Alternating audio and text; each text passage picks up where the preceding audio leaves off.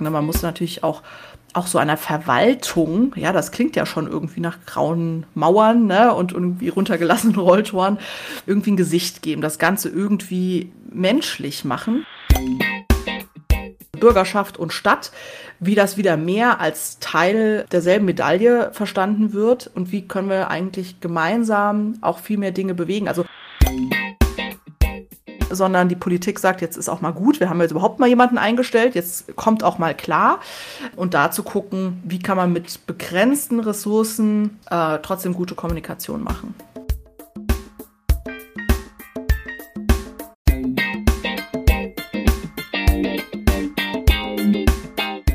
Hallo und herzlich willkommen zum Yeet Podcast, dein Podcast zum Thema Glaube und Kirche in den sozialen Medien. Mein Name ist Lilith Becker und heute zu Gast ist Julia Lupp. Sie ist Pressesprecherin der Stadt Taunusstein, das liegt in Hessen. Taunusstein ist Modellkommune Digitale Stadt. Ein paar Eckpunkte davon, soweit ich das zumindest verstanden habe, sind, dass ihr eine Plattform für Bürgerinnendialog gestartet habt im Sommer 21. Und Julia ist für Social Media in Taunusstein zuständig. Das heißt, da gibt es einen Facebook-Account und Instagram. Dann hat Julia noch mit einem Studienfreund zusammen ein Smart Learning Programm für Kommunen aufgesetzt, das sich Amtshelden nennt. Sie hat sich gerade im Vorgespräch selbst als Amtsfluencerin bezeichnet, was ich sehr schön finde. Das kannte ich noch nicht. Und äh, ihr macht zusammen einen Podcast, der nennt sich Kleinstadtniveau. Und du machst auch noch einen Podcast als Pressesprecherin der Stadt Taunusstein. Also du hast äh, mehr als 100 Prozent, glaube ich, Stellenanteil, so wie sich das anhört. Wir haben ganz viel zu besprechen. Hallo Julia, danke schön, dass du da bist. Ja, hallo, herzlich willkommen. Äh, vielen Dank fürs Zuhören. Was hat das eigentlich mit Kirche zu tun? Haben sich vielleicht gerade gefragt, manche, die zuhören. Ähm, ich würde sagen, Städte und Gemeinden und die Kirchen haben, sind vielleicht auf einem ähnlichen Stand, was Digitalisierung angeht und auch auf, und die Herausforderungen und die Kommunikation mit den Menschen. Und darum soll es auch heute gehen, also um die Kommunikation. Wie kommuniziert ihr und auf welchen Ebenen? Aber vielleicht erstmal ein bisschen was Persönliches zu dir, ein bisschen biografisches, mhm. bevor wir zu deinem Amtsfluencer-Job, Amtsfluencerin-Job kommen. Wie bist du als Pressesprecherin in der Stadt Taunusstein gelandet? Ja, tatsächlich mache ich das jetzt seit äh, gut drei Jahren. Also ich habe ganz kurz vor Corona im öffentlichen Dienst angefangen ich habe ganz ursprünglich wollte ich unbedingt Journalistin werden. Ich habe ähm, schon während der Schulzeit bei der lokalen Tageszeitung ne, als Freie geschrieben, wie man so macht über die Kaninchenzüchter und die Fass Fassenachtssitzung und so.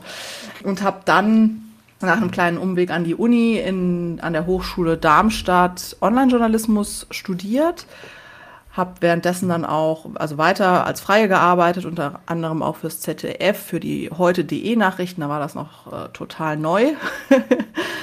und ja, habe dann danach nach meinem ähm, Diplom angefangen in der Beratung zu arbeiten, also in der Kommunikationsberatung, habe Schulungen gegeben, habe dann wirklich strategische Kommunikationsberatung für Unternehmen, für Organisationen gemacht in der Agentur in Frankfurt Interne Kommunikation habe ich ziemlich viel gemacht, aber natürlich auch das ganze Thema Pressearbeit, meistens so im B2B-Umfeld, also meistens nicht direkt an sozusagen Endkonsumenten und Verbraucher, so diese klassischen PR-Sachen, die man so kennt, sondern ja, Supermarkt, Kühlmöbel und Payment und, und solche Sachen. Also hatte nicht besonders viel mit Stadt zu tun. Dann habe ich im öffentlichen Dienst 2020 angefangen. Tatsächlich, ich brauchte eine Veränderung und ich wohne neben Taunusstein und dachte, irgendwie klingt das eigentlich ganz spannend, auch wenn ich mir nicht so richtig vorstellen konnte, im öffentlichen Dienst zu arbeiten. Aber die Stadt hat mich eines Besseren belehrt. Also du magst deinen Job sehr, hört sich so an gerade. Ja. Du hast ja auch schon ganz schön viel bewegt. Was hast du denn da 2020, wenn, als du da angefangen hast, vorgefunden? Wie wurde denn da kommuniziert? Also wie weit war denn Taunusstein da schon?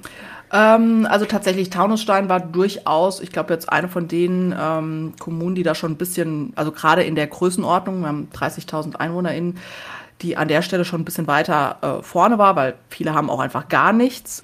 Allerdings hatte sich die Stelle verändert. Also die Stelle, die ich jetzt habe, die gab es in dem Format vorher nicht. Also nicht eine Vollzeitstelle, die sich um Presse- und Öffentlichkeitsarbeit kümmert, sondern ähm, das war dann noch ein bisschen mit Stadtmarketing und Wirtschaftsförderung und das wurde dann in eine GmbH ausgelagert und der ähm, Teil war dann auch eine längere Zeit vakant. Ich habe noch einen Kollegen, der war da zwar auch schon da, aber der hat vor allem das Thema auch Webseitenadministration und Produktion und solche Sachen, jetzt weniger diese Pressesprecheraufgaben und, und konzeptionellen Themen.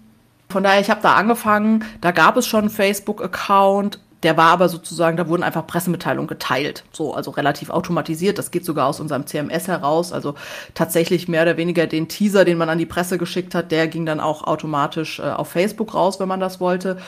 Äh, ein Instagram-Account gab es auch, aber da ist seit weiß nicht, ob in Monaten oder sogar Jahren nichts passiert. Also da waren so ein paar Bilder drin. Ähm, aber wir hatten schon da eine, eine echt gut aufgestellte Website, für die ich natürlich final auch verantwortlich bin, so alles sozusagen, was Kommunikation angeht. Ähm, am Ende äh, fühle ich mich zumindest dafür verantwortlich.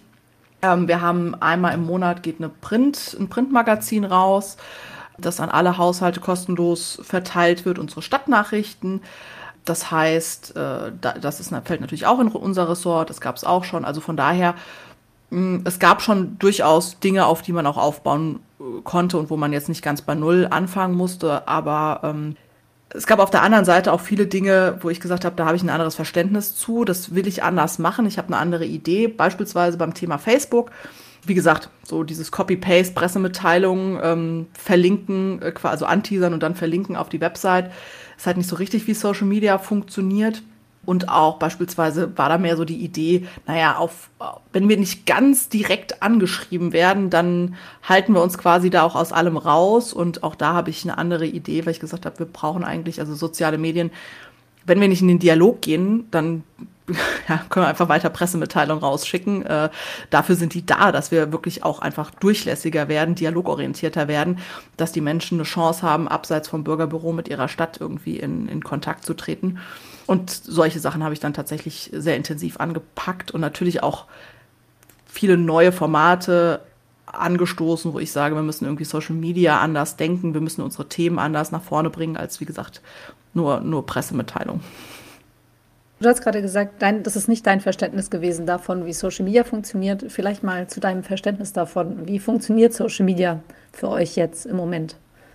Ja, tatsächlich von, von Anfang an und das war durchaus auch der Auftrag. Also ich meine, die Stadt hat ja nicht ohne Grund eine Vollzeitstelle für dieses Thema geschaffen. Also von daher, da ging es auch durchaus darum zu sagen, wir müssen das irgendwie ein bisschen anders angehen und da braucht auch jemand dann die Zeit dafür. Das ist ja durchaus auch ein wichtiges Thema für Social Media, aber auch für die Pressearbeit.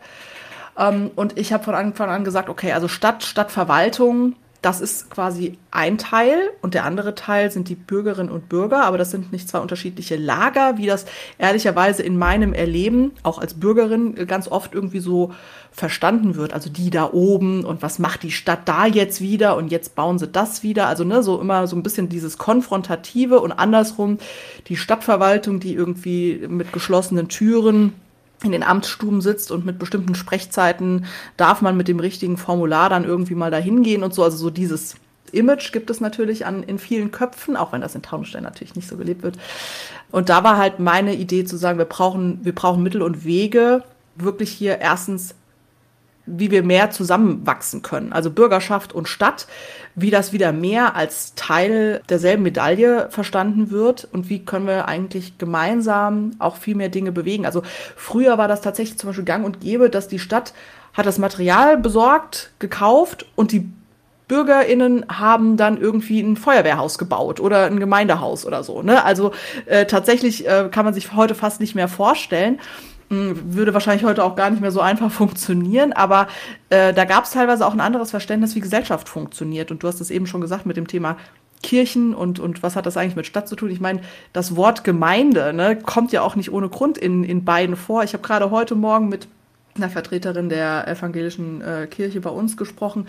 Es gibt ja ganz viele Schnittmengen, die sozusagen zusammengehören und ja, am Ende geht es natürlich auch bei beidem um eine Art Image, das Menschen im Kopf haben, was, wenn das äh, sowohl wahrscheinlich gegen, äh, wie, wie, wie das bei euch ist, gegenüber der Kirche, aber auch bei uns gegenüber als Stadtverwaltung, wenn das so bleibt, wird Vertrauen weiter erodieren und sozusagen wir können aber ja nicht ohne die anderen, äh, andere Seite, ohne die Bürgerinnen und Bürger, ohne die Kirchengemeinde, kann sozusagen diese Organisation ja nicht, nicht wirklich gut funktionieren. Und ich glaube, wir brauchen da mehr Zusammenhalt, wir brauchen da mehr Verständnis.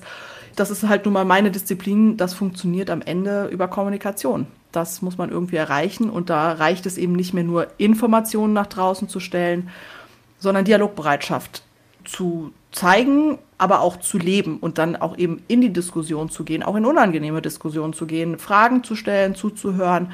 Und da ist Social Media eben, finde ich, eine sehr, sehr gute Möglichkeit, weil da sind die Menschen eben schon. Ne? Die sind ja nicht wegen, wegen mir, also wegen der Stadt irgendwie bei Facebook oder Instagram, sondern wegen anderen Dingen. Das heißt, ich kann da auch die Leute erreichen, die jetzt nicht aktiv auf unserer Website vorbei surfen oder die, die, die Stadt erstmal doof finden. Aber vielleicht sehen sie dann doch ab und zu mal einen Beitrag von uns und, und finden auch eine Möglichkeit, mit uns in Kontakt zu treten. Also das heißt, du hast jetzt das entwickelt, Facebook und Instagram vom Monolog zum Dialog mit den BürgerInnen. Genau, also das würde ich schon geklappt? so sagen. Ja, ja, also geklappt. Also ich meine, ich habe tatsächlich ja angefangen und dann kam Corona. das war ja dann wirklich so ähm, für die ganze Verwaltung auch von, von heute auf morgen. Plötzlich gab es Videokonferenzen und Homeoffice und so. Also tatsächlich unsere ganzen Arbeitsstrukturen haben sich auch ein bisschen oder was heißt ein bisschen, deutlich verändert, wie das wahrscheinlich ähm, fast allen Arbeitnehmerinnen und Arbeitnehmern irgendwie so gegangen ist in dieser Zeit. Wir mussten plötzlich ganz, also wir hatten natürlich auch plötzlich ganz andere Themen, diese ganzen ne, Maskenpflicht und, und Ausgangssperre und was es alles gab. Das mussten wir plötzlich, also hochkritische, teilweise dann auch mit Impfen und so hoch umstrittene Themen, mussten wir plötzlich kommunizieren, ohne dass wir da überhaupt für zuständig waren, weil wir sind eine kreisangehörige Kommune. Die Impfgeschichten und solche Sachen laufen alle über das Kreisgesundheitsamt. Aber natürlich sind wir der erste Ansprechpartner für die Bürgerinnen und Bürger. Das heißt, ja, da gab es natürlich einfach einen riesen Informationsbedarf. Also alle, die sich so an diese Anfangszeit der, der Pandemie erinnern, niemand wusste irgendwas, also auf der ganzen Welt, ja, was ist dieses Virus, wie verbreitet es sich, äh, was kann man dagegen tun, was, wie soll ich mich verhalten und so, ne? Und wir mussten plötzlich ohne unsere vielen etablierten Kanäle Informationen an die Menschen bekommen und haben unglaublich viele Fragen bekommen, die wir auch gar nicht beantworten konnten, weil wir es ja selber nicht wussten oder nicht dafür zuständig sind. Also auch wenn das Wort so blöd ist, aber es war halt tatsächlich so. Und da haben wir beispielsweise Kommunikationsmittel gewählt, wie zum Beispiel, dass wir, wir haben sehr früh angefangen, noch bevor es die ersten Corona-Fälle in, in Hessen, glaube ich, sogar gab, Videos mit unserem Bürgermeister zu machen. Ich konnte keine Pressemitteilung dazu rausgeben. Übrigens, es gibt noch keinen Corona-Fall in Taunusstein, mehr wissen wir auch nicht. Das, das kann ich ja nicht in eine Pressemitteilung schreiben. Ne? Also schon gar nicht, wenn ich nicht zuständig bin oder gar keine Datengrundlage habe. Aber die Leute waren so verunsichert, es war so eine fiese Stimmung und da hat das sehr geholfen, dass der Bürgermeister als also überhaupt Präsenz hatte. Er konnte ja auch nicht mehr raus auf die Dorffeste, an die Leute, Bürgersprechstunden, alles gab es nicht mehr. Präsenz hatte, man, man, man hat, konnte sich darauf verlassen, dass man ihn regelmäßig gesehen hat und er hat einfach die Situation eingeordnet und gesagt, der konnte eben gut sagen, wir wissen gerade noch nichts bis jetzt ist alles gut, ne, das und das ist jetzt beschlossen worden. Der konnte auch diese ganzen, wir mussten ja dann die Kitas schließen und die Spielplätze und ich weiß nicht was. Er konnte das natürlich auch ganz anders erklären, viel nahbarer als, wie gesagt, immer nur die berühmte Pressemitteilung oder die, die, der Webseitentext, den wir veröffentlichen. Und schon allein das hat natürlich zu einem ganz anderen Dialog und zu einer ganz anderen Stimmung auch, äh, glaube ich, tatsächlich in der, in der Stadtgesellschaft geführt. Zumindest haben wir da sehr viel positives Feedback auch zurückbekommen, dass die Menschen gesagt haben, dass ja, dass sie damit anders umgehen können, ne? wenn sie, wenn sie irgendwie einen Ansprechpartner haben in ihrer Stadtverwaltung. Auch wie gesagt, wenn wir ganz oft Fragen gar nicht final beantworten konnten, aber zumindest gab es mal irgend, irgendwen, den man fragen konnte, ja. Geht dann vielleicht auch manchmal ums Zuhören, ne? Das ist im ja, genau. ja manchmal so. Und was, äh, was anderes, was ich interessant fand, ist gerade ähm, auch mal wieder die Erkenntnis, die auch immer wieder viele Leute haben, die Personalisierung. Also wenn ja. man mit jemandem redet, Dialog macht ja aus, dass man ein Gegenüber hat, das man auch sieht. Genau. Das ist ja die Herausforderung für viele, die irgendwie für Institutionen oder für Firmen kommunizieren. Ja. Die Frage, wen zeige ich da? Genau. Also ihr habt euch jetzt für den Bürgermeister entschieden, aber ihr macht noch mehr als den Bürgermeister mittlerweile, ne? Ja, äh, tatsächlich auch das war sehr früh klar. Ähm, also ich finde, jetzt gerade ein Bürgermeister ist natürlich, der ist ja gewählt, ja, und auch noch direkt gewählt, also nicht nur seine Partei, sondern als Person. Das heißt, ähm, dafür gibt es ja einen Grund. Die Bürgerinnen und Bürger haben sich irgendwie für ihn entschieden und von daher sein, einer seiner wichtigen Jobs ist natürlich auch quasi Repräsentation. Also von daher, gerade da finde ich, passt das total. Aber du hast es schon gesagt, ne, man muss natürlich auch auch so einer Verwaltung, ja, das klingt ja schon irgendwie nach grauen Mauern ne, und irgendwie runtergelassenen Rolltoren, irgendwie ein Gesicht geben, das Ganze irgendwie menschlich machen, ja, und Menschen reden halt nur mal mit Menschen, nicht mit Verwaltungen oder Organisationen genau, wir haben abgesehen von diesen, von diesen Video-Updates, aber auch beispielsweise haben wir damals den Podcast gestartet, auch relativ am Anfang 2020.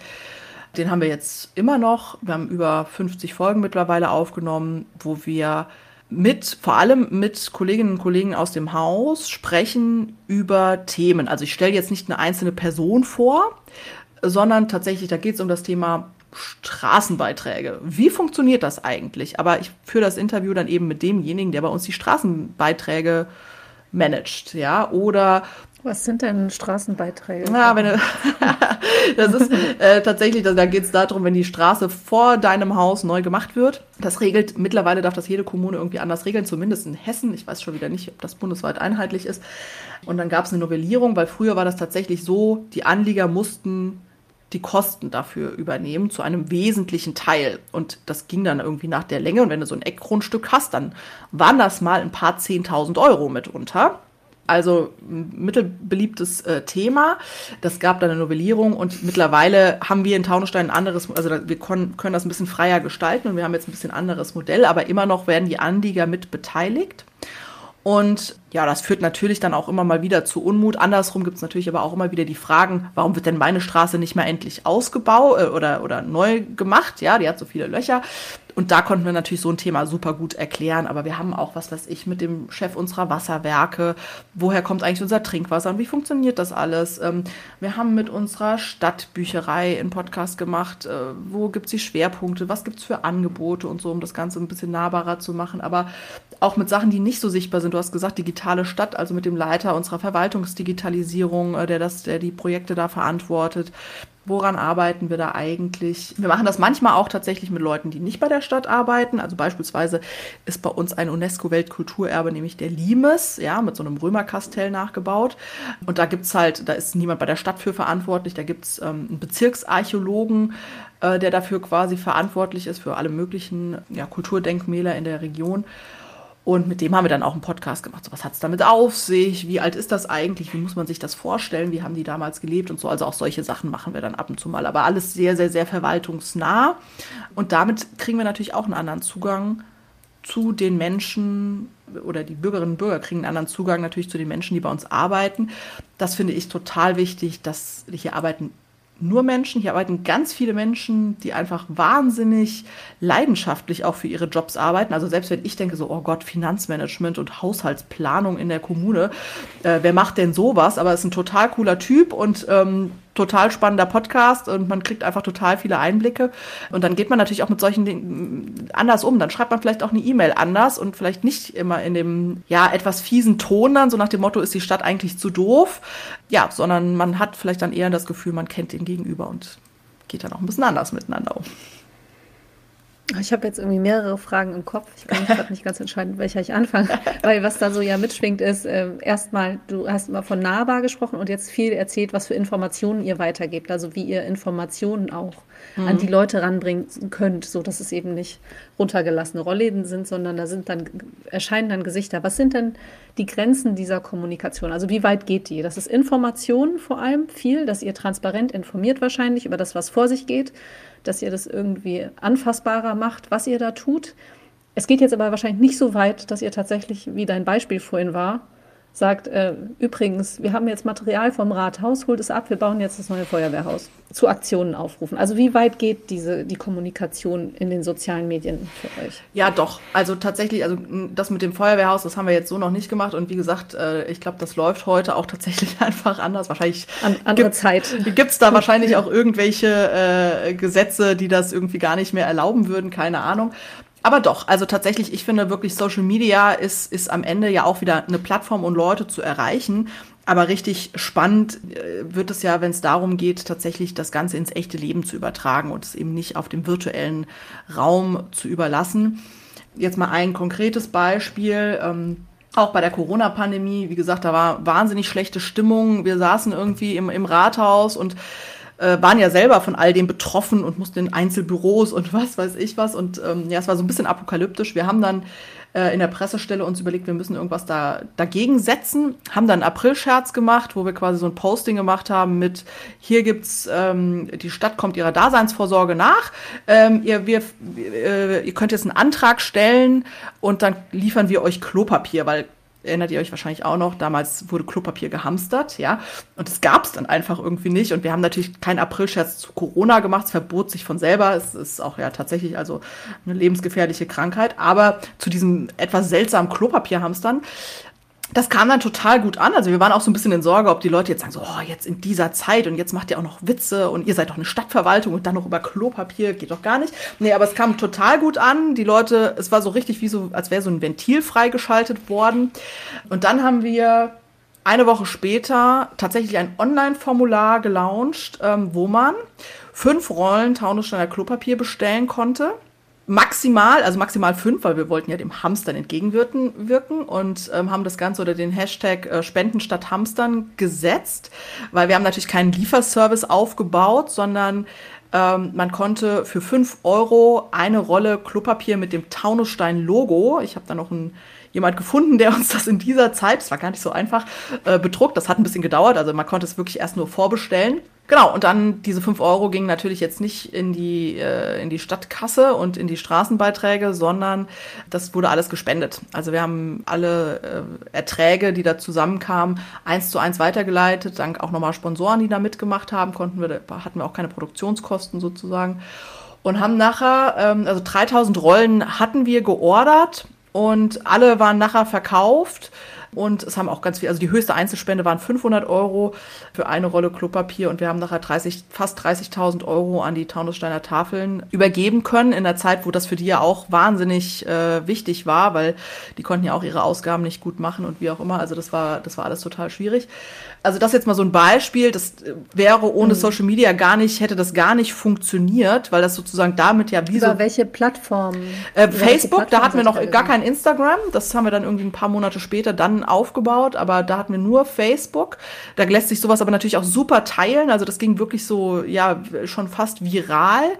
Ähm, wir haben das natürlich auch weiter äh, verteilt. Also es gab dann ein Video mit dem Bürgermeister, der gesagt hat, ähm, ihr dachtet, wir machen einen Scherz, äh, dachten wir auch, aber wir haben jetzt ernst gemacht, weil es so gut ankam, der das Ganze vorgestellt hat. Wir haben eine Pressemitteilung natürlich dazu gemacht und das Ganze auch ein bisschen breiter gestreut. Wir hatten dann auch wahnsinnig viele äh, Medienanfragen, also Sat1 und RTL und das Ganze war auch wirklich nachher so zumindest mal als DPA-Meldung irgendwie im Handelsblatt und in der Schweriner Zeitung, was wirklich weit weg von hier, ja. Ähm, also von daher, das, das, das war wirklich irgendwie bundesweit nachher in der Presse und, und wurde, war natürlich einfach, weil es was Ungewöhnliches war.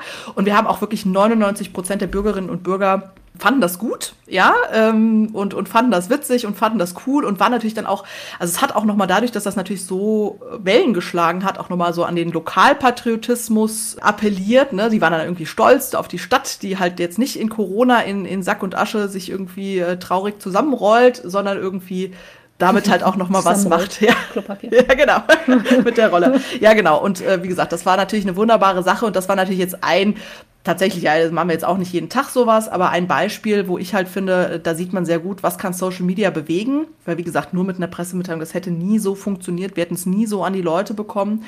Das konnten, haben wir natürlich auch ein bisschen begleitet, das Ganze und immer mal wieder. Und, aber das hat so gut funktioniert. Ähm, ich hatte Anrufe auch wirklich aus München, die dann gesagt haben, ich will, ich will gar nicht die Rolle, weil das ist viel zu teuer, das zu schicken. Ich spende einfach nur und wollte nur sagen, ich finde es super. Was halt zeigt, was man dann auch, wenn man die Leute erreicht, ja, und irgendwie solche Formate auch wählt, die spezifisch für Social Media irgendwie auch sind, wie gut das dann auch funktioniert. Und zwar im echten Leben. Ne? Also weil tatsächlich, wir haben einen Unterschied im echten Leben ja damit äh, gemacht. Nicht nur bei den Leuten, bei insbesondere den Taunussteinerinnen und Taunussteinern, wie sie sich vielleicht so ein bisschen gefühlt haben, sondern auch vor allem halt natürlich auch für die Tafeln und für die Menschen, ähm, denen das Geld dann nachher zugute gekommen ist. So eine überregionale Aufmerksamkeit für so eine Kommune, das ist ja auch wahrscheinlich fördernd für die Gemeinschaft, oder? Also, weil dann entwickelt sich ja wahrscheinlich auch so ein Stolz auf das, was ihr dann geschafft habt. Ja, klar. Ne? Also, klar, das war, das war natürlich auch für alle so irgendwie dieses, oh, guck mal, und jetzt ist Taunusstein äh, bei Z1 und guck mal, jetzt hat Taunusstein da, ne? So, also das war natürlich für jeden irgendwie cool und damit waren sie aber auch ein bisschen stolz. Auch, also auch da ist das natürlich ein Thema Image für die Stadtverwaltung, ne? sozusagen so, gucken, was wir für eine coole Stadtverwaltung haben, die solche Sachen eben auch machen. Also von daher, das zahlt, hat tatsächlich auf ganz viele verschiedene Art und Weise eingezahlt. Das ist jetzt auch, das war natürlich, wie gesagt, ist, ist, eine, ist eine Ausnahmesituation gewesen und eine Ausnahmegeschichte. Man muss bei solchen Sachen wirklich auch immer ein bisschen aufpassen. Das kann auch schief gehen, ja. Also ähm, das ist eine Gratwanderung, gerade wenn man sowas ein bisschen witzig macht und so, ne, dann, dann kann einem das auch um die Ohren fliegen. Insgesamt hat es tatsächlich einfach wirklich in allen Ebenen gut funktioniert und ähm, ja, richtig toll. Was du auch geschafft hast, ist, dass du auf der All Facebook Marketing Konferenz sprichst dieses Jahr. Das ist mhm. ja auch schon eine überregionale Aufmerksamkeit, die du da mit den Sachen erfährst, die du machst, insgesamt rund um deinen Pressesprecherinnen-Job auch noch zusätzlich. Warst du anfangs überrascht, dass du so viel Aufmerksamkeit bekommst für all diese Arten von Kommunikation, die du da beginnst? Ja, also tatsächlich, das war, das war wirklich ein bisschen lustig, weil ich habe ja, wie gesagt, komme aus der, ich komme gar nicht so die, direkt aus dieser Social Media und und B2C-Kommunikation, ja, habe dann eben bei der Stadt angefangen, habe gesagt, okay, jetzt äh, gucken wir erstmal. Wie gesagt, dann kam Corona, alles war irgendwie durcheinander. Ich hatte aber auch vorher schon also diese Pläne mit, wir setzen mal den Bürgermeister in Szene, der, das, der kann das auch sehr gut vor der Kamera, ne? ist also einfach auch äh, super, den irgendwie da ein bisschen besser zu positionieren, ein bisschen nahbarer auch äh, zu zeigen. Und ich habe mit solchen Sachen angefangen, ähm, wie dann auch den Podcast, den Videos, einem sehr aktiven Community Management, also wo wir auch wirklich, wie gesagt, auch teilweise in, in Facebook-Gruppen ja, von der Stadt, wo wir gar nicht direkt angeschrieben sind, also wo ich quasi gar nicht mich hätte verhalten müssen, wo ich aber das natürlich monitore, um zu wissen, wie funktioniert die Stadt gerade, was sind so Stimmungen, was sind so Themen und wo ich weiß, das ist ein städtisches Thema oder wir können dazu was sagen, dann auch aktiv reingehe. Ne? Und das waren alles so Punkte, die ich gemacht habe, weil ich sie wichtig finde, weil sie sozusagen dem, was ich äh, mir für die, für die Stadt und meinen Job da überlegt habe, irgendwie passen. Und dann ging das relativ auch zeitnah los, dass mich andere Städte, Kommunen, also Pressesprecherinnen oder Social Media Verantwortliche angeschrieben haben, angerufen haben und gefragt haben, wie machst du das denn mit dem Video? Habt ihr da ein Studio? Wie machst du das mit dem Podcast? Welches Equipment braucht man eigentlich? Und wann antwortet ihr? Oder wie macht ihr Redaktionsplanung? Oder ich weiß nicht was. Also es kamen wirklich so unglaublich viele Fragen gerade weil natürlich auch plötzlich in dieser Corona-Zeit alle Kommunen vor der Frage standen, wie erreichen jetzt eigentlich noch unsere Bürgerinnen und Bürger, wenn wir keine Versammlungen machen können und ne, so diese ganzen klassischen Sachen irgendwie plötzlich wegfallen. Dann habe ich äh, auch viele Gespräche geführt, ja, und einfach festgestellt, wie wahnsinnig schlecht der Austausch von äh, Verwaltung untereinander ist. Ne? Also man kennt sich nicht, ähm, es gibt auch keine so richtigen Vernetzungs- Punkte, ja, also dass man jetzt sagt, so, was weiß ich, ja, so, so, sonst gibt's ja so Verbände oder sowas, ne? Also klar, es gibt Kommunikationsverbände und so, aber da gibt's auch Landesgruppen zum Thema Politik und Verwaltung und so, aber also da muss man sich schon wirklich reinsteigern, aber jetzt so, ich sag mal so, so normale Termine gibt's in den Bereichen gar nicht. Selbst auch mit den eigenen Nachbarkommunen gab es, äh, gab es da irgendwie keine echte Vernetzung, keinen Austausch.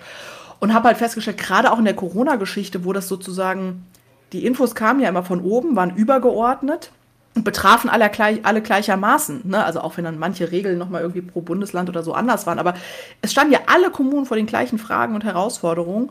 Und ähm, jede Kommune musste sich plötzlich selber das Rad neu erfinden. So, wie erkläre ich jetzt eigentlich Inzidenzen?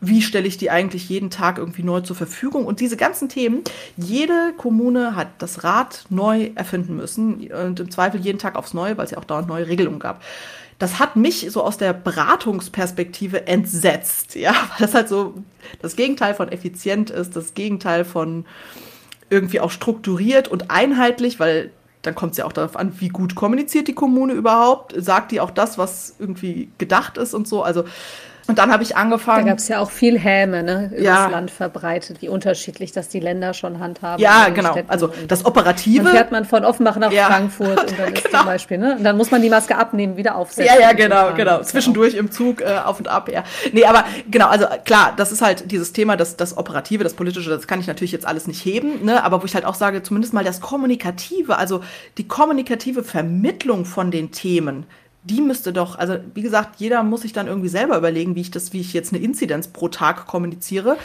ähm, anstatt dass es da einfach ein paar Anleitungen, Tools oder, oder was auch immer gibt. Ne? Und dann fing das an, dass ich tatsächlich, das war glaube ich als erstes, ich habe tatsächlich 2021 auf der All Facebook Marketing Konferenz gesprochen in Berlin rund um das Thema, wie machen wir das eigentlich? Ich habe da diese Klopapier-Case vorgestellt, aber auch noch zwei, drei andere Sachen, also so ein bisschen als, ähm, ich war da eingeladen als Best Practice ähm, und habe das einfach so ein bisschen vom Amt her vorgestellt. War natürlich ein bisschen lustig, weil auf der Marketingkonferenz, da waren halt, weiß ich nicht, Leute, die bei Kentucky Fried Chicken äh, irgendwie Marketing, Social Media Marketing machen und so. Also wirklich quasi natürlich vor allem Unternehmen, Agenturen in dem Business und ich dann hier vom Amt, ja. Äh, aber habe da total gutes Feedback auch zu bekommen und noch mehr Anfragen. ja. Dann habe ich mit einem Freund, mit dem ich zusammen studiert habe, mich da auch immer wieder drüber unterhalten. Also der hat, äh, hatte auch eine eigene Social Media Agentur, die er mittlerweile verkauft hat, ähm, ist jetzt in einer anderen Agentur Geschäftsführer. Und mit dem habe ich mich immer so privat dazu ausgetauscht, wo ich gesagt habe, so, das ist so Wahnsinn, ja. Also das müsste irgendwie von oben runter anders organisiert sein, weil was für eine wahnsinnige Ressourcen und Energie verbraucht wird, weil halt, wie gesagt, und je, viele Kommunen haben halt auch niemanden, der da sich wirklich mit auskennt. Da macht die Kommunikation, wenn man so will, die, die, die Bürgermeisterassistenz mit. Ne? So, und die haben das natürlich nicht gelernt. Die haben selber gar kein Netzwerk in dem Bereich. Da hatte ich ja von Anfang an irgendwie einen Vorteil, dadurch, dass ich schon äh, irgendwie 15 Jahre in der Kommunikationsbranche arbeite. Und dann haben wir uns darüber mal ausgetauscht. Und dann habe ich, weil ich dann auch von diesen ganzen Anfragen erzählt und sagte, ich kriege das gar nicht mehr hin, die, weil ich habe ja einen eigentlichen Job, ja, ich kann ja nicht den ganzen Tag mich, äh, so gerne ich das auch mache, mit anderen Kommunen austauschen.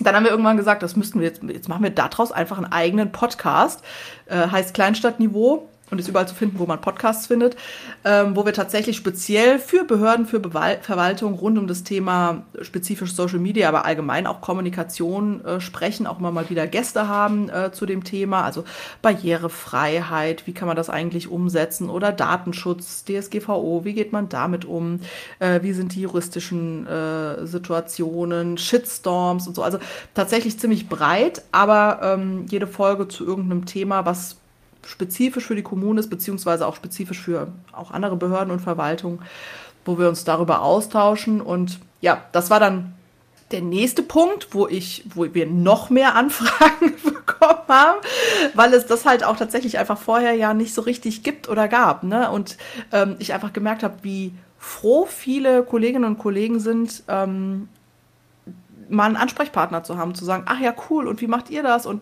total gut, dass äh, du da mal auch aus deiner Praxis sozusagen drüber sprichst, nicht als Beraterin, ja, von außen, sondern ähm, so wie halt auch das echte Leben einfach ist, ne? Weil viele Sachen wären ja auch schön, wenn man sie machen könnte, aber Budgets sind eng, Zeit ist eng und so, ja. Und ähm, das heißt, ich, der Christian ist meistens so für die ähm, großen Themen zuständig und die Konzepte und was könnte und müsste man alles, aber der hat natürlich auch andere Marketingbudgets in seiner ähm, äh, in, in, seiner Agentur und ich bringe das dann immer so auf die Behördenrealität. und wie kann man das jetzt ohne Geld machen oder äh, ohne Zeit? Genau. Und ja, da, dadurch kam tatsächlich, also habe ich jetzt auf mehreren Konferenzen, ich war letztes Jahr auf dem Kommunikationskongress, dieses Jahr sind wir nach München auf die All Social eingeladen. Und äh, ich tatsächlich finde das einfach total wichtig, dass wir diesen Austausch haben, weil der fehlt total. Und ähm, das hat uns tatsächlich letztes Jahr noch, sozusagen, nachdem wir ein Jahr jetzt den Podcast gemacht haben, äh, dazu bewogen, noch ein, ein Smart Learning Programm zu gründen, das sich, äh, du hast es ja anmoderiert, äh, Amtshelden nennt und genau an diesem Thema ansetzt. Ja, also genau an diesem Thema auch vor allem der Vernetzung, weil glaube, klassische Weiterbildungsthemen, so wie mache ich Facebook, wie mache ich Instagram, wie mache ich ein Video, die gibt's, ja. Das äh, ist, glaube ich, nicht so, nicht so das Problem. Die Herausforderungen für die meisten Verwaltungen sind eben andere. Was würdest du sagen, sind die Herausforderungen? Noch mal ein paar Stichpunkte. Also, wo setzt da euer Smart Learning Programm an? Genau, also das eine Punkt, was ich eben gesagt habe, ist das Thema Vernetzung. Also wirklich, wir bringen immer fünf ähm, Menschen aus verschiedenen Verwaltungen aus der ganzen Bundesrepublik zusammen, die durchlaufen ein Zwölf-Wochen-Programm. Ähm, weil dann habe ich schon mal quasi vier Partner in Crime, weil die kann ich natürlich auch nach den zwölf Wochen im Idealfall ähm, ansprechen. Von dem habe ich die WhatsApp-Nummer und kann sagen, ich habe hier einen total blöden Kommentar, wie gehe ich damit um oder würdest du das so oder so machen? Ne? Also das, was jetzt eben fehlt, weil in den meisten Pressestellen jetzt wenn man jetzt nicht gerade von den Großstädten ausgeht oder von den, von den, von den Landesbehörden oder so, dann sitzen da halt ein Mensch, der Social Media macht, ne? Der kann halt auch niemanden fragen. Also ich bin ja auch ganz viel damit beschäftigt, meinen intern in meiner Verwaltung sozusagen zu erklären, was mache ich da eigentlich, warum ist das wichtig? Warum könnt ihr mir nicht erst eine Woche später antworten, wenn es eine Frage gibt auf, auf Facebook? Und ähm, das sozusagen da ein Netzwerk zu schaffen, Äh, das ist ein, eine große Herausforderung, weil wie gesagt, äh, dieser Austausch, dieses, wie geht man damit um? Das zweite ist tatsächlich das Thema Professionalisierung. Viele kommen eben nicht aus der Kommunikation, haben das nicht irgendwie gelernt, sondern entweder machen das irgendwie nebenbei mit oder sind gelernte Verwaltungsfachkräfte oder Bürokauffrauen und Männer. Also irgendwie haben einen ganz anderen Hintergrund und sollen das jetzt halt irgendwie auch machen. Und das ist natürlich auch, oder kommen frisch von der Uni, auch beliebt, gerade bei Social Media. So, wir stellen da mal jemand Junges ein, kommt frisch von der Uni und sollen jetzt Social Media machen, aber ohne sozusagen, ist halt was anderes, ob man Instagram privat benutzt oder, oder professionell.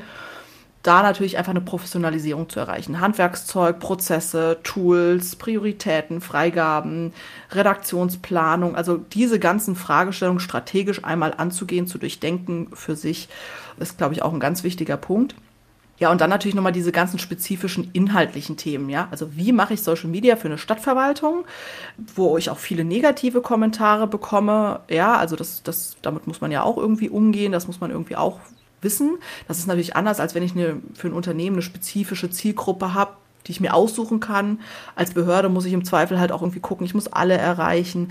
Wie gesagt, diese Fragen DSGVO und, und eigentlich müssen ja alle Behörden äh, Facebook abschalten und so. Also das sind, das sind einfach Themen, die natürlich auch gerade die Leute umtreiben, äh, wo wir auch ansetzen und, und Hilfestellung geben. Dann die Frage nach Budget und Ressourcen. Also auch einfach, ne, man kann nicht sagen, okay, äh, wir erklären dem Kunden, er muss jetzt einfach mehr bezahlen, sondern die Politik sagt, jetzt ist auch mal gut, wir haben jetzt überhaupt mal jemanden eingestellt, jetzt kommt auch mal klar. Und da zu gucken, wie kann man mit begrenzten Ressourcen trotzdem gute Kommunikation machen. Und wie funktioniert das dann? Also ja, du sagst zwölf Wochen mhm. und dann passiert jede Woche etwas und machst du das jetzt alles auch noch? ja, tatsächlich. Also äh, Christian und ich, wir haben auch beide ähm, noch kleine Kinder. Ähm, das heißt, das ist für uns immer so, also den Podcast Kleinstadtniveau, den nehmen wir immer abends um 20.30 Uhr auf, wenn die Kids im Bett liegen.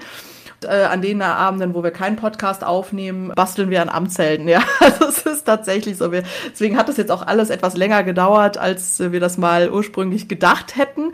Aber das sind natürlich einfach Wochenenden, Feiertage und Nächte, die, weil sonst äh, kriegen wir das natürlich auch gar nicht anders unter, ähm, wo wir das entwickeln. Ja, also es ist ein Zwölf-Wochen-Programm, weil wir auch sagen, also dieses, wir wollen halt weg von dem, von dem Lernen, dass so dieses, ich gucke mir jetzt einen halben Tag irgendwie ein Webinar an, sehe da 20 Folien dazu und sitze jetzt da und denke, was mache ich jetzt damit? Also es wie übertrage ich das jetzt auf das, was ich habe? Ja, das ist, habe ich eben vergessen. Wichtige Herausforderung, äh, der wir damit begegnen, dieses einfach mal machen, einfach mal ausprobieren. Ich erlebe das total oft, dass gerade in den Pressestellen ganz viele Vorbehalte sind, ne, auch bestimmt sozusagen vom Kontext her, oh, kann ich das so machen? Und dann werden erstmal irgendwie gefühlt jahrelang Konzepte entwickelt. Bis dahin gibt es die Plattform, auf, für die das entwickelt wurde, nicht mehr oder es hat sich alles verändert weil man sich nicht traut oder weil man ne, so, so ganz wasserdicht sein will, gerade wenn man natürlich auch nicht aus der, mit, mit dem professionellen äh, Background irgendwie da rangeht, dann fehlt einem ja auch so ein bisschen die Standfestigkeit zu sagen, so machen wir das jetzt, wir probieren das aus, wenn es nicht klappt, machen wir es halt anders, sondern dann will man das auch wasserdicht haben gegenüber auch den Chefs und wie auch immer. Und da setzen wir natürlich auch an, erstens diesen, diese Professionalität zu geben und das ganze Programm ist komplett praxisorientiert angelegt. Also diese zwölf Wochen da sind verschiedene Übungen, die man, die man absolviert, die fast nahezu alle reale Praxisübungen sind. Also mal ein Beispiel. Was kann dein Chef besonders gut, also dein Bürgermeister oder dein Landrat oder der Direktor oder wer auch immer dein Chef ist, also von der, Ober, der oberste Dienst her, was kann er eigentlich besonders gut? Das überlegt jeder sich selber, aber im Gespräch mit den anderen, so dass man da auch einen echten Vorteil von hat, weil man sagt, ach ja, stimmt, das ist auch nochmal ein Punkt, ja, kann ich auch nochmal berücksichtigen um dann zu sagen, okay, was, was kann der denn besonders gut und wie muss dann Format aussehen, das ihn auch wirklich gut oder sie in, in Szene setzt. Weil das sind auch so Erfahrungen. Ne? Ich habe dann diese, diese Video-Updates, ich habe das vorhin schon mal gesagt, unser Bürgermeister kann das wirklich gut. Den setze ich vor eine Kamera, die fünf Stichpunkte und dann bringt er das in eigenen Worten, nahbar, gut, authentisch in einem Take sehr schnelle, smarte Produktionszeit. Ich habe schon Videos von Bürgermeistern gesehen, die quasi das gleiche Format gewählt haben, also so frontal vor der Kamera denen man ansieht, dass sie sich nicht wohlfühlen, ja, und dann, dann hat das den gegenteiligen Effekt. Dann baue ich keine Beziehung zu demjenigen auf, sondern ich habe ja irgendwie das Gefühl, so Gott, was macht der da? Was ist mit dem? Und der, der, der kann vielleicht ja. einfach total gut reden, aber halt so eine Kamera, da fühlt er sich nicht wohl. Das ist ja auch nicht bei jedem Bürgermeister, dass sie dauernd Kameras vor den Augen haben. Und das ist dann eben so eine ganz praktische Übung, ganz spezifisch, also hergeleitet, didaktisch aufgebaut, zu sagen, was braucht der, ähm, wie können wir das machen, welche Formate gibt es überhaupt, das zu entwickeln, daraus eine Serie zu entwickeln und das Ganze dann auch in einem Redaktionsplan einzuplanen. Also das heißt, diese zwölf Wochen haben jeweils, jede Woche hat so ein bisschen ein eigenes Thema, aber die bauen aufeinander auf, äh, sind ein bisschen ineinander verzahnt, so dass man dann auch sozusagen Schritt für Schritt wirklich zu einem eigenen, soliden Konzept kommt. Und zwar nicht nur im Sinne von, Christian und ich erzählen euch, wie funktioniert das Ganze eigentlich? Wie müsst ihr das machen? Wie müsst ihr einen Bürgermeister in Szene setzen? Weil so funktioniert es eben nicht sondern dass sich das jeder passend für die eigene Kommune und für die eigene Verwaltung anhand von solchen praktischen Übungen eben entwickelt, aber eben auch nicht allein im stillen Kämmerlein eingeschlossen, sondern immer im Austausch, in der Reflexion mit anderen, weil äh, ich glaube, das kennen alle, wenn man mal irgendwie offen über Sachen spricht, äh, die man so im Kopf hat, ja, bringt das einen immer weiter, selbst wenn die anderen gar nicht im Thema sind oder sowas, aber schon allein das laute Aussprechen bringt ja irgendwie was. Irre. Und wie viele Leute haben sich schon beworben für das Programm? Also wird es gut angenommen? Genau, also ja, wir sind tatsächlich mit total vielen äh, Kommunen, Landkreisen und anderen Behörden auch schon im Gespräch dazu. Wir sind jetzt, äh, starten jetzt gerade die, die erste Runde, weil es ist ja tatsächlich, also zwölf Wochen. Das ist natürlich auch einfach eine Dauer, ja. Äh, bei Verwaltungen, man mag es kaum glauben, dauert es auch immer ein bisschen, bis dann von dem, ja, wir wollen da unbedingt dabei sein, bis das dann so, okay, und dann können wir auch dabei sein, weil das alles irgendwie im Haushalt beschlossen und wie auch immer ist. Genau, damit starten wir jetzt und wir haben jetzt die nächsten Starttermine, weil es müssen ja immer sozusagen auch fünf äh, zusammenkommen, sind im Mai und im September starten die nächsten Runden und wir gucken jetzt, also wir sind, haben da auch schon die ersten Anmeldungen für ähm, und gucken jetzt, dass wir da auch mal gute Runden zusammenbringen, weil wir wollen jetzt nicht in einer Runde weiß ich nicht, die zwei Nachbarkommunen direkt miteinander zusammen haben, sondern gucken, dass sich das ein bisschen gut verteilt, auch von den verschiedenen Perspektiven. Dann hat man einfach, umso diverser das auch ist, auch von der Struktur her, umso, umso mehr, einen größeren Mehrwert hat man bei dem Ganzen.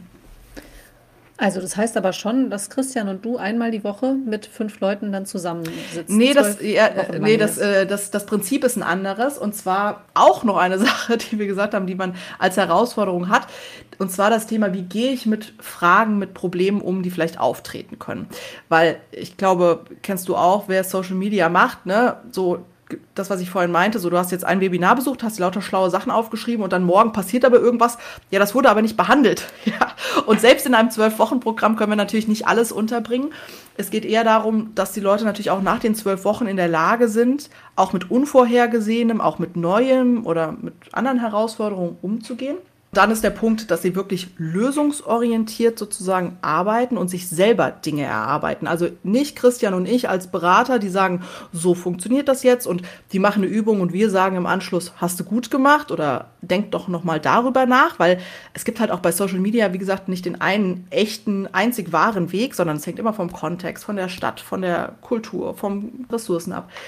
Und deswegen, die kriegen von uns zum Start, wir nennen das Amtsheldenreise, ein Paket, also ein physisches Paket. Da gibt es ein Workbook, das hat 170 Seiten. Da sind alle zwölf Wochen sozusagen hinterlegt. Jede Woche mit einem Fokusthema, mit bestimmten Übungen. Jede Woche mit bestimmten Hausaufgaben. Also einfach Dingen, die machen jetzt in der Gruppe nicht so viel Sinn. So legt einen Redaktionsplan an nach dem und dem Schema. Das macht jetzt irgendwie wenig Sinn, wenn man da gemeinsam am Bildschirm sitzt. Die treffen sich dann in Eigenregie einmal in der Woche und gehen anhand des Workbooks, das ist komplett mit Regieanweisungen und alles genauestens erklärt, alleine durch. Also Christian und ich sind wirklich nur zum Start dabei. Wir machen ein Vorgespräch, wir haben einen Kick-Off-Termin, wo der oberste Dienstherr oder die oberste Dienstherrin dabei ist und der Teilnehmende, äh, so dass wir Fragen klären können, dass wir auch bestimmte Ziele und Aufgaben einmal sozusagen äh, als Commitment festgelegt haben. Aber die, das eigentliche Programm, das durchlaufen die alleine zu fünft. Ja. Ähm, wir sind natürlich quasi ansprechbar, wenn es jetzt irgendwie irgendwas nicht funktioniert, aber ansonsten haben sie das Workbook, dazu jede Menge Materialien in der Box, ein Plakat, anhand dessen sie so ihr eigenes Konzept entwickeln, das sie nachher auch präsentieren können. Wir haben eine Online-Plattform mit rund 100 Impulsen, also wo es Videos von Christian und mir gibt, wo wir erklären, wie funktioniert eigentlich Canva oder wie funktioniert jetzt das Redaktionstool, was wir benutzen und solche Sachen, ja, oder Downloads auch, welche Equipmentliste brauche ich für einen Podcast oder Checkliste, Shitstorm begegnen oder Freigabeprozesse managen und so. Also da gibt es dann unterschiedliche Formate in der Online-Plattform, auch passend zur jeweiligen Woche, so dass ich mir natürlich auch noch mal ein paar Sachen angucken kann, wie funktioniert das jetzt eigentlich. Da muss man sich auch nicht alles selber erarbeiten, aber immer nur so als Impuls, um dann zu sagen, okay, und jetzt kann ich das für mich selber oder für die Aufgaben, die in der Woche anstehen, entsprechend anwenden. Genau, also wie gesagt, wow. durchlaufen also die dieses selbst. Buch habt ihr jetzt zu zweit erarbeitet, ja? ja? 170 Seiten. Ich habe es hier in eurer Freizeit. genau. Krass.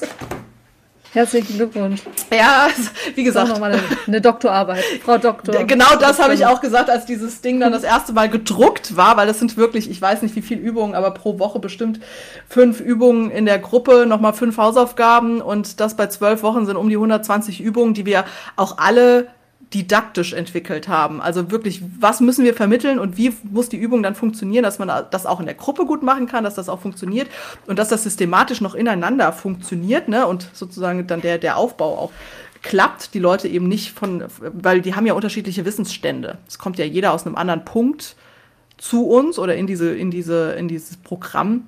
Und von daher müssen wir natürlich auch gucken, dass es weder den einen langweilt, noch den anderen, der sagt, okay, Moment, da bin ich überhaupt noch gar nicht, äh, dass das wirklich äh, Schritt für Schritt ist. Das war wirklich komplex, einfach weil, äh, ja, weil, weil es irgendwann einfach so groß war und so viel war.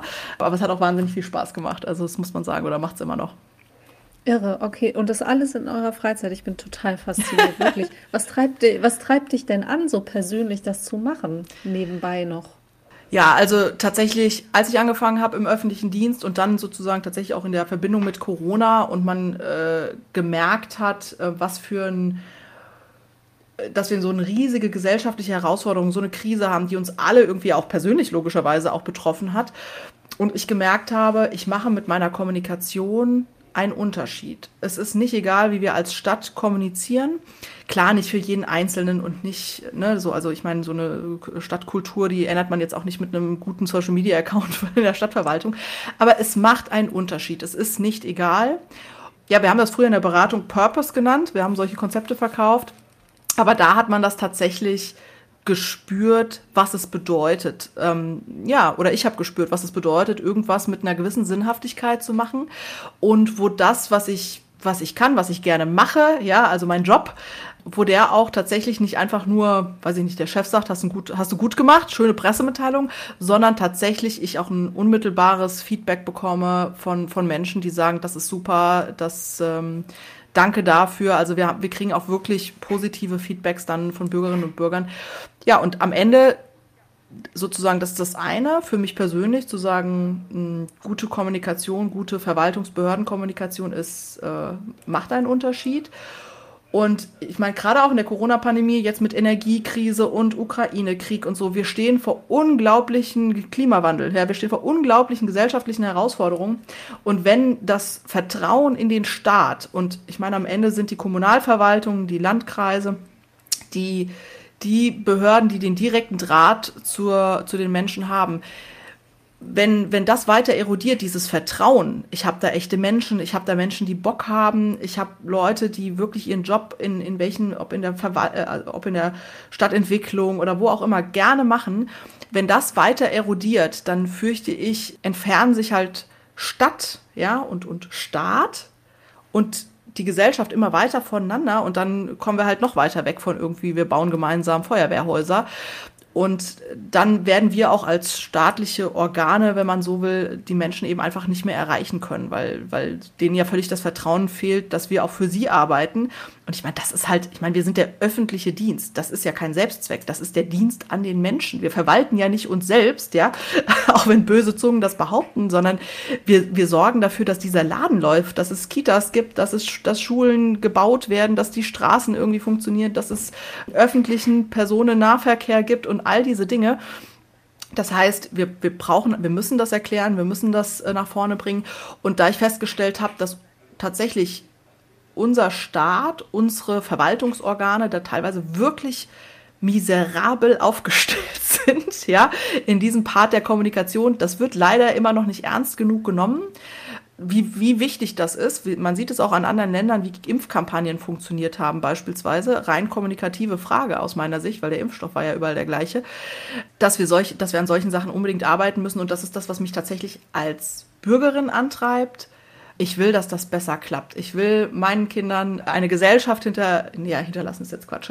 ich, ich bleibe ja noch eine Weile. Aber ich möchte, dass, dass die tatsächlich ein anderes Selbstverständnis auch haben, dass sie mit Stadt zusammenarbeiten, das Thema Ehrenamt, das Thema Vereine. Irgendwo ist Stadt halt immer wieder ein Knotenpunkt für solche Dinge. Man kann das fördern und unterstützen. Aber ähm, dafür müssen die, die Menschen auch irgendwie, wie gesagt, irgendwie einen Bezug zu der Verwaltung haben und die nicht nur irgendwie immer negativer und lässt mich eh im Stich und will nur mein Geld und sowas im, im Kopf haben. Und das treibt mich an, da anderen Verwaltungen Möglichkeiten, Lösungen anzubieten, zu sagen, so könnt ihr das machen ähm, oder so könnt ihr das für euch erarbeiten und traut euch es einfach auszuprobieren. Es kann eigentlich nur besser werden. Also du möchtest, dass deine Kinder in einer Gesellschaft aufwachsen, zusammenhält und sich gegenseitig Ja, unbedingt. Ne? Ich glaube, da, da, ja. äh, da, da, können wir einen kleinen Teil äh, zu beitragen. Ich glaube, da gibt es noch ganz viele, die das, die das eben auch tun. Aber genau, ich setze halt an dem Punkt an, der, der bei mir naheliegend ist, so ungefähr. Amen, würden wir jetzt in der Kirche sagen, so sei es. Ich finde ich wirklich toll. Also ich bin ganz bezaubert von dem, was du machst. oh Gott. Die haben ganz schön krasses Glück mit dir. Irre, die Stadt Taunusstein. Die wissen das wahrscheinlich auch. So, ich habe noch zwei Fragen zum Schluss, die alle unsere Gäste bekommen. Mhm. Die eine Frage wäre, wenn du dir eine Bühne aussuchen könntest und ein Publikum und ein Thema, was würdest du, worüber würdest du vor wem auf dieser Bühne sprechen? Also ich kann mir die, das Publikum, die Bühne und das Thema aussuchen. Mhm, ja. Okay. Publikum wäre alle Kommunikationsmenschen in Behörden, die Bühne, der Ort wäre mir egal, am besten wahrscheinlich hybrid, damit wir es für alle möglich machen können. Und das Thema wäre tatsächlich, wie können wir eigentlich gemeinsam daran arbeiten, dass das besser klappt, dass wir voneinander profitieren. Wir haben ja den großen Vorteil, dass wir nicht in Wettbewerb eigentlich miteinander stehen, ähm, sondern eigentlich so uns wirklich äh, bestärken, ähm, potenzieren könnten ähm, und wie können wir das eigentlich gut hinbekommen. Das wäre mein Thema und da würde ich weniger einen Vortrag halten, sondern tatsächlich versuchen, ähm, die Bühne für den Austausch zu nutzen. Die zweite Frage, die ist jetzt so ein bisschen abstrakter möglicherweise, aber da darfst du entweder, kannst du was damit anfangen oder nicht, sonst darfst du dir was ausdenken, die wäre der Hashtag digitale Kirche. Was stellst du dir darunter vor oder kannst du dir darunter was vorstellen, was das sein soll? Kann das wahrscheinlich ein bisschen für mich übertragen, wie, wie digitale Stadt eben auch. Also, dass es einfach ähm, Zugänge gibt, unterschiedlichste Zugänge. Ähm, ich finde, das Digitale ist ja sozusagen einfach ein zusätzliches Angebot. Wir machen ganz viele Sachen auch wirklich hybrid, ja, also dass wir Sachen hybrid, über, also digital übertragen oder dass wir Online-Services haben, die man aber natürlich auch in Person äh, in Anspruch nehmen kann. Also es soll natürlich einfach niemand ausgeschlossen werden aber ähm, es soll einfach mehr Leute einschließen, weil ich mach das, übertrage das jetzt wieder ein bisschen bei uns auf das Beispiel, weil mir das einfach natürlich, äh, weil ich das einfacher machen kann.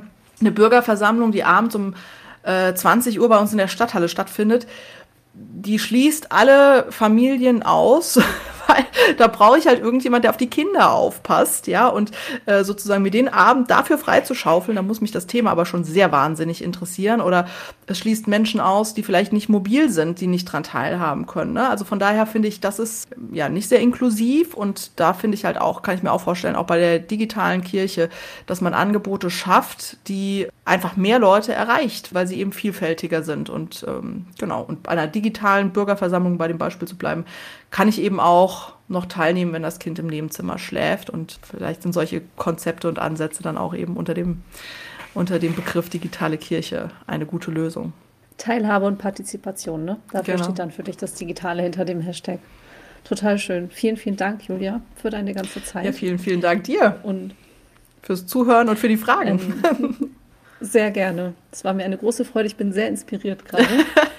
weil ich könnte alles wahrscheinlich ersetzen jetzt, jedes Wort. Es geht mir im Öffentlich-Rechtlichen auch immer so, wenn ich mit Leuten vom öffentlich-rechtlichen mhm. Rundfunk rede, dann ist es ähnlich. Dann kann man auch durch Kirche immer die Wörter ersetzen und bei dir jetzt mit der Stadt oder der ja, Gemeinde, ja. der Kommune kann man auch Kirche, glaube ich, einsetzen. Das ist ganz gut. Deswegen, ich glaube, da steckt wahnsinnig viel drin aus, in euren Erfahrungen, ja. die auch hoffentlich bei uns nutzbar gemacht werden können, weil die Themen sind sehr ähnlich. So, und wenn du, lieber Hörer oder liebe Hörerin, mehr zu Julia wissen möchtest, dann findest du sie auf LinkedIn als Julia Schererlup, glaube ich. Oder? Nee, da stehe ich auch als Mit Julia Lupp. beiden Nachnamen. Da stehst du als Julia mhm. Lupp. Jetzt habe ich den anderen Namen noch verraten. Ja, ist kein Problem, ist nicht Und, geheim. Äh, den Podcast, Podcast Kleinstadtniveau könnt ihr natürlich auf allen gängigen Podcast-Plattformen finden. Sketchnotes zu diesem Podcast bekommst du über den Yeet Newsletter den du auf www.yeet.de Newsletter abonnieren kannst. Das, diese Sketchnotes fertigt unsere liebe Kollegin Dani an. Die sind ganz wunderschön. Und Nachrichten kannst du uns sehr gerne schicken über info.yeet.de oder auf Instagram at yeet-netzwerk, yeet-netzwerk als Direktnachricht. Dankeschön fürs Zuhören und bis zum nächsten Mal. Ciao!